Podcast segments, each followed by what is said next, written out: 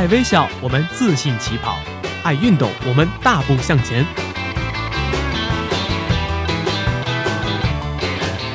在这里，我们为梦想一起拼搏；在这里，我们为生活增添激情；在这里，我们用电波诠释体育，解说最实用的竞技技巧，报道最火热的体育赛事。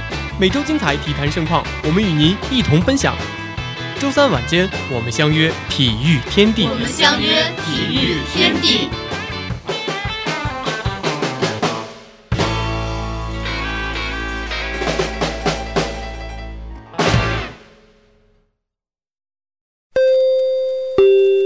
你有新的 N 条体育新闻，请您及时读取。每天体育新闻不断，不在状态，感觉魂儿丢了。没事儿，不是还有大话体坛吗？抢先体育资讯，热门体坛事件，我们不生产体育新闻，只挑最精彩的体育视角，选最出色的体育名人，一切尽在每周三晚大话体坛。大话体坛，大话体坛，大话体坛，大大大大大话体坛，大话体坛，给你不一样的体坛。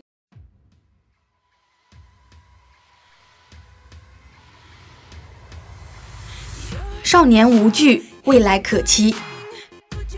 不知道从什么时候开始，零零后逐渐占据了人们的视野。这个年纪是最有可能性的年纪，是青春正当时，也是年少无畏惧。在过去的第十八届亚运会中，我们看到了许多陌生的面孔，他们不是老将，甚至没有参加过有分量的国际赛事。这群零零后们是在里约之后东京周期成长起来的运动员。他们距离二零二二年的东京还有两年，而亚运是检测他们目前竞技水准的最好平台。作为亚运会最具关注度的赛事之一，游泳从第一个比赛日开始就精彩纷呈。除了孙杨、徐嘉余等名将稳定的发挥，也有例如刘湘、汪顺等令人惊喜的冠军出现。中国游泳队凭借男子四乘一百米混合泳接力以破赛会纪录的成绩强势夺金。最终在游泳项目的金牌榜以十九比十九的成绩惊险追平日本。虽如此，但平心而论，与过去的几届亚运会相比，中国泳军实力削弱，而日本队奋起直追，这个结果已是不争的事实。在过去的三届亚运会中，两队在多哈亚运会游泳项目金牌榜上十六比十六打成平手。广州亚运会上。中国队主场作战，最终以金牌二十四比九、奖牌五十四比三十九的成绩全面战胜日本。四年前的仁川亚运会，奖牌数打平，金牌榜上中国二十二金战胜十二金的日本，没想到四年后再次打平，可谓势均力敌。中国泳军在优势项目和领军人物上依旧保持着统治性的地位，但另一方面，日本游泳队的崛起主要在于女子项目。由日本选手小将池江梨花子、小关野猪犊、酒井夏海等后起之秀领衔的日本女队，在本届亚运会表现出色。这些都展现了日本泳军人才储备的厚度和为东京蓄力的决心。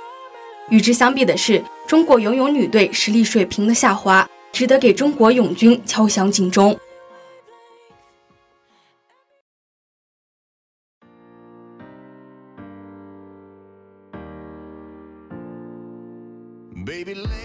日本军团中最出彩的就是这位零零后小将池江梨花子。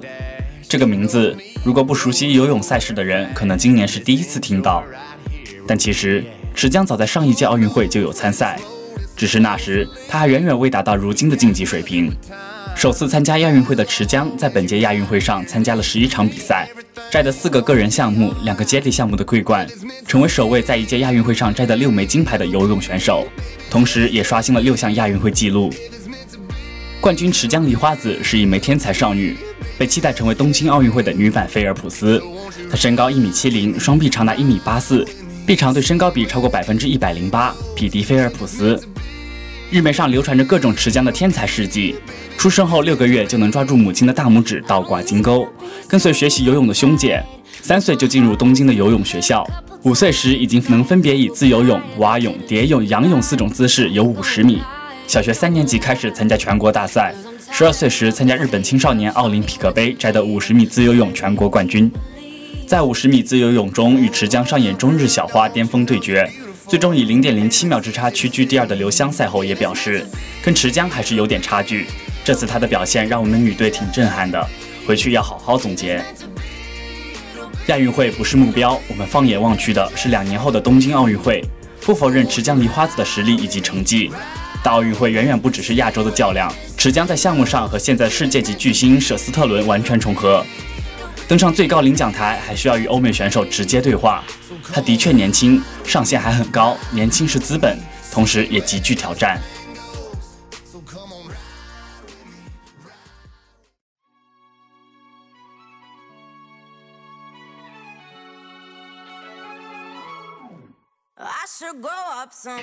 除了日本，中国泳队有两名非常出彩的零零后小将。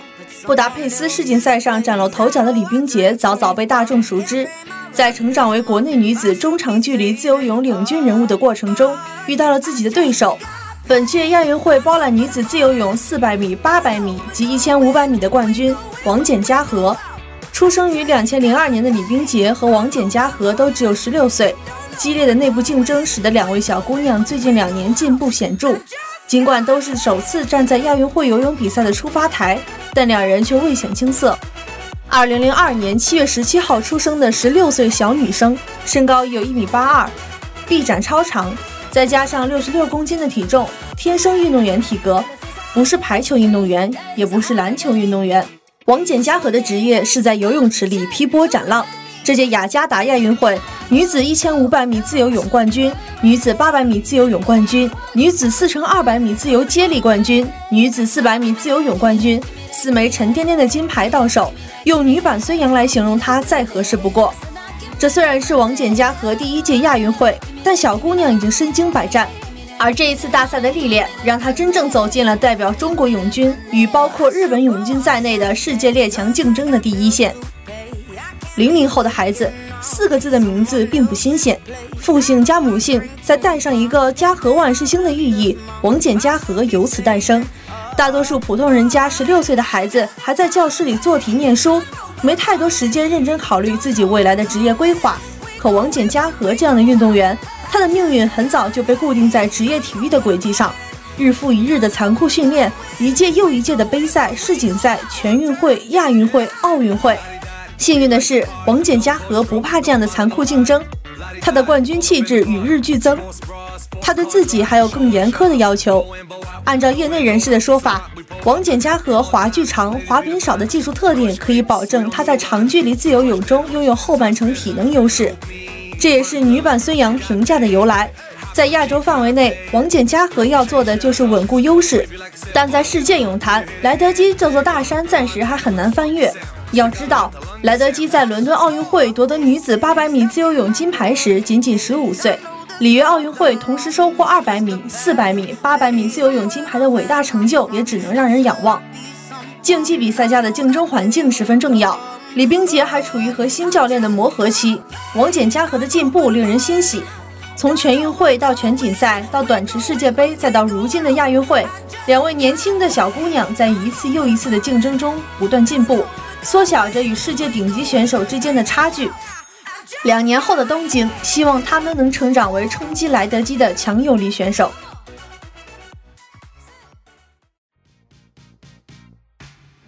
除了游泳赛事，体操同样有令人惊艳的小将。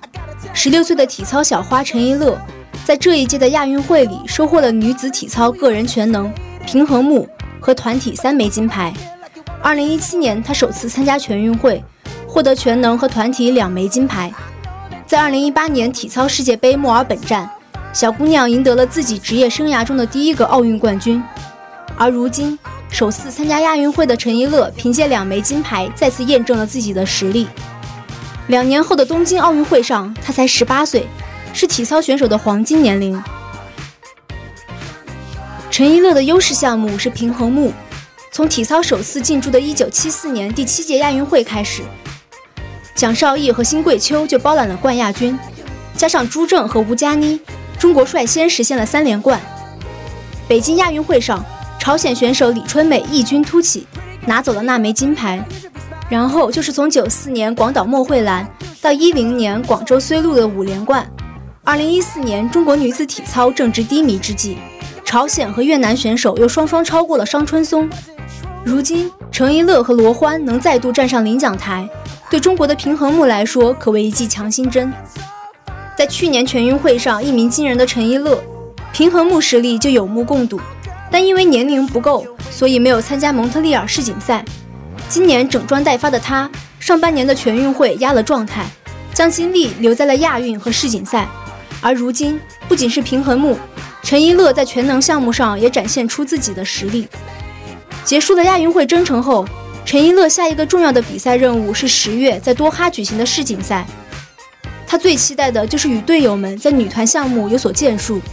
不过，横在他面前最大的障碍是伤病。在此前的肇庆全国赛期间，他遭遇了伤病与感冒的双重袭击。世锦赛。也是2020年东京奥运会的资格赛，重要性可见一斑。体操是个很考验运动员年龄的竞技项目，希望不仅是陈一乐，所有中国体操团队的运动员都能在自己最黄金的职业阶段不留遗憾。雅加达亚运会是小考，两年后的东京奥运会才是真正的大考，后生可畏。希望新鲜的血液可以为整个中国体育代表团注入活力。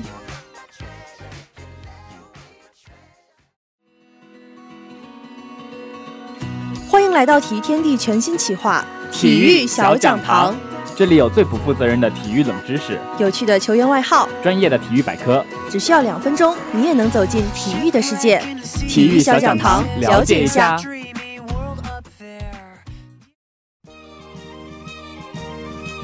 在刚刚结束的亚运会中，中国代表团共收获一百三十二枚金牌，位列奖牌榜第一。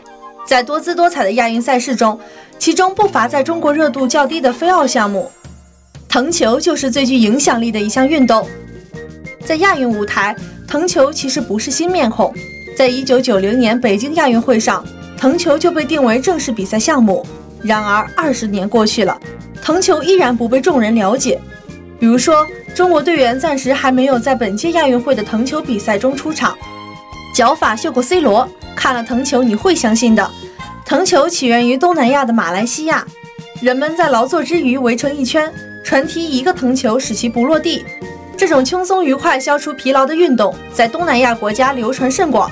泰国队是这个项目的传统强队，其优秀的技术以及悠远的藤球文化，使他们成为藤球界的梦之队。不过，这项运动要想在我国流传，还需要一段时间呢。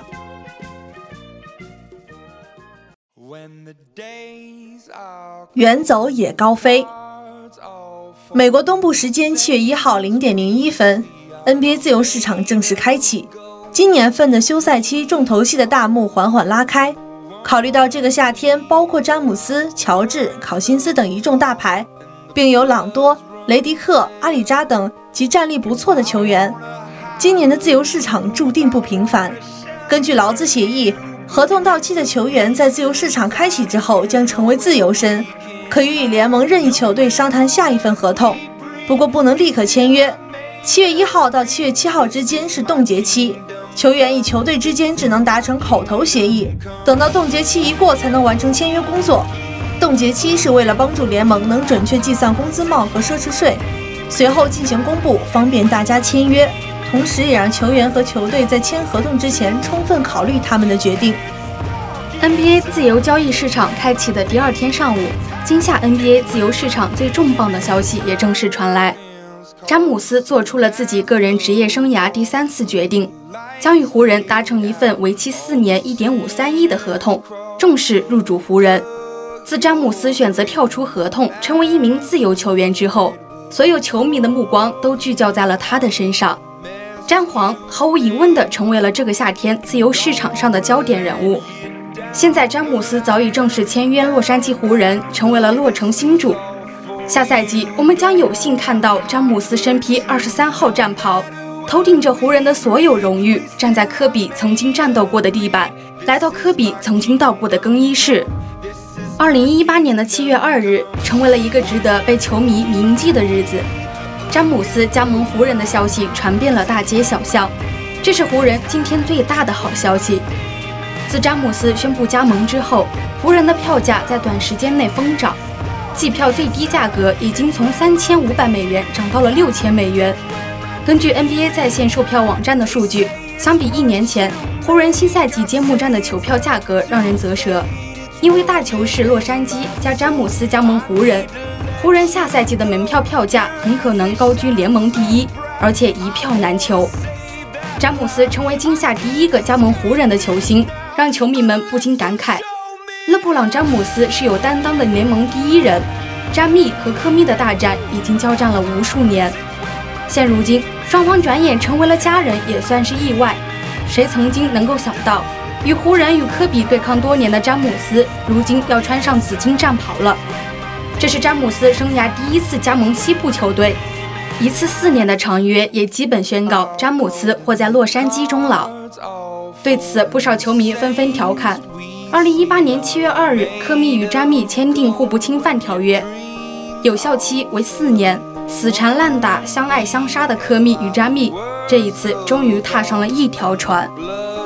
过去几个赛季，湖人，在联盟刮起的青春风暴逐渐成长，致力于培养年轻球员的湖人，现在已经有一票天赋出众、潜力出色的年轻球员。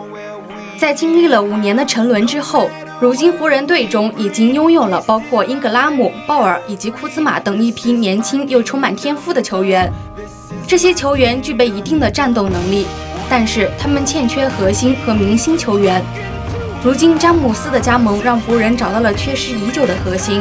魔术师曾直言说：“年轻的湖人就差一个超级巨星。”相信如今拥有了詹皇这样的超巨之后，湖人的未来将会更好。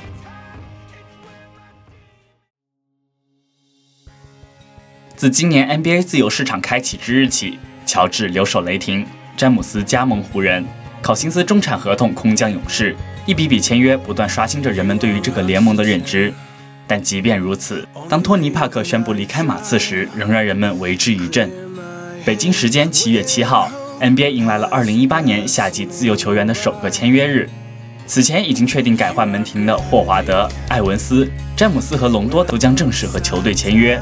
但是 ESPN 名记沃神则爆出一则令无数马刺球迷伤感不已的消息：效力球队十七年的老将托尼·帕克和球队分道扬镳，以两年一千万美元的价格转投黄蜂。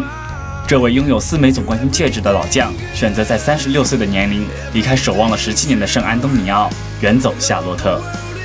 二零零一年，法国少年来到圣安东尼奥的时候，他青涩的脸上写满对篮球世界未知的迷茫和期待。他不会想到自己日后会有那些不俗的成就。第二十八顺位被马刺队选中，他的职业生涯缓缓开启，十七年恍然如梦。这个夏天，帕克与马刺的合同到期。虽然马刺十分希望能够留下这位建立马刺王朝的功勋后卫，但是球队无论是金钱还是球队角色上都不可能给予更多。上赛季中期，波波维奇几乎毫无征兆地把帕克放进替补席。顶替他位置的是年轻的莫里，后者入选了上赛季的最佳防守阵容。而在降为替补前，波波维奇只是简单的告诉帕克，是时候改变角色了。帕克毫无怨言，平静接受。上赛季，三十六岁的帕克代表马刺出战了五十五场比赛，十九点四分钟的出场时间里，场均可以得到七点七分、一点七篮板和三点五助攻。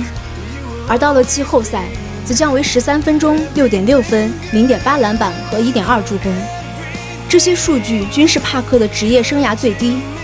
十七年的时间，几多美好回忆，如今都付于笑谈中。帕克决定离开之后，波波维奇发表声明，很难用言语来形容帕克在过去二十年里对马刺的重要性。从他在二零零一年十九岁时的第一场比赛开始。他就给我们留下了深刻的印象和启发。一天又一天，一场比赛又一场比赛，一个赛季又一个赛季，他的激情、奉献和渴望，我们感谢帕克在这十七年里留下的令人惊叹的回忆。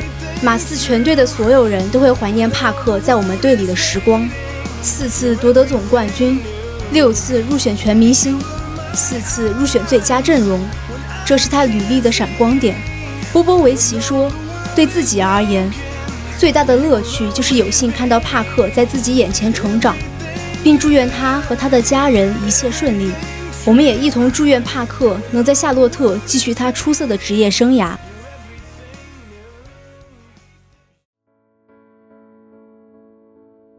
曾经零九届到如今有唯二未换过东家的球星，一个是库里，另一个便是德罗赞。北京时间七月十八日，据联盟消息源消息，马刺和猛龙正式达成莱昂纳德交易，猛龙马刺当家互换，猛龙当家球星德罗赞加盟马刺，球迷们不禁感叹他难逃宿命。当詹姆斯西游后，本以为可以在东部大展拳脚，但却猝不及防地被交易到西部，继续在詹姆斯的阴影下战斗。两年前，德罗赞成为自由球员之后，德罗赞未和猛龙之外的任何球员会面过，而且在当时，德罗赞更是直言的表示：“我只想和猛龙会面，因为我为这支球队挥洒了血汗和泪水，并且这一切还没结束，离结束还很远。”狂热的球迷、知心的挚友赏识自己的球队，德罗赞在多伦多得到了最大程度的慰藉。二零一六年续约时，他就直言愿与终老多伦多。我是一个忠诚的人，一直都是。德罗赞曾经坚定地说：“彼时的德罗赞无论如何也不会想到，他会在两年之后用忠诚造出另一个句子。”在得知自己被交易之后，德罗赞更是非常伤心，在自己的推特上写：“说一套做一套，这项运动毫无忠诚可言，什么都得不到就会把你扔掉。”在上赛季季后赛，猛龙再次被宿敌克利夫兰骑士队淘汰。作为球队领袖，德罗赞受到一些批评，但是谁也不能把失利全都怪罪给德罗赞和球队主教练。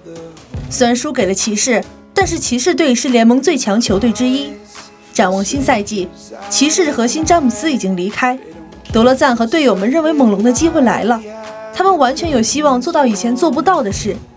德罗赞把自己的很多心血都献给了猛龙，但最终却被交易。过去的这个赛季，对猛龙队来说，的确是完全看不懂的操作，获得队史五十九胜的最好战绩。结果，主教练凯西被解雇了，球队的核心 MVP 榜单上前十的德罗赞也被交易了。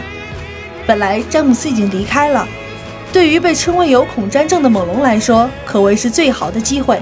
遗憾的是，他们还是垂涎于莱昂纳德的天赋。不过，乐观点想。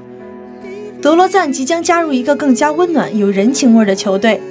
作为千里之外的球迷，我们唯有祝福。网上有这样一句对德罗赞的祝福：“被自己的王国背弃的北境之王啊，愿圣城温暖清澈的河水能稍稍冲淡你的忧伤。”另一边，已经许久未见的小卡，在经历了这么些事情后，也终究要继续向前。他将会开启自己生涯的新篇章。他在社交媒体上这样说道。经历了很多起伏之后，很高兴成功占了大多数时候。我不会忘记我们所办到的一切，我会铭记这座城市和球迷们。最后总结两个字，伦纳德说道：“谢谢。”是啊，过往云烟不必追寻，球迷们会记住你身披银灰战袍的七年岁月，也祝你此后一飞冲天。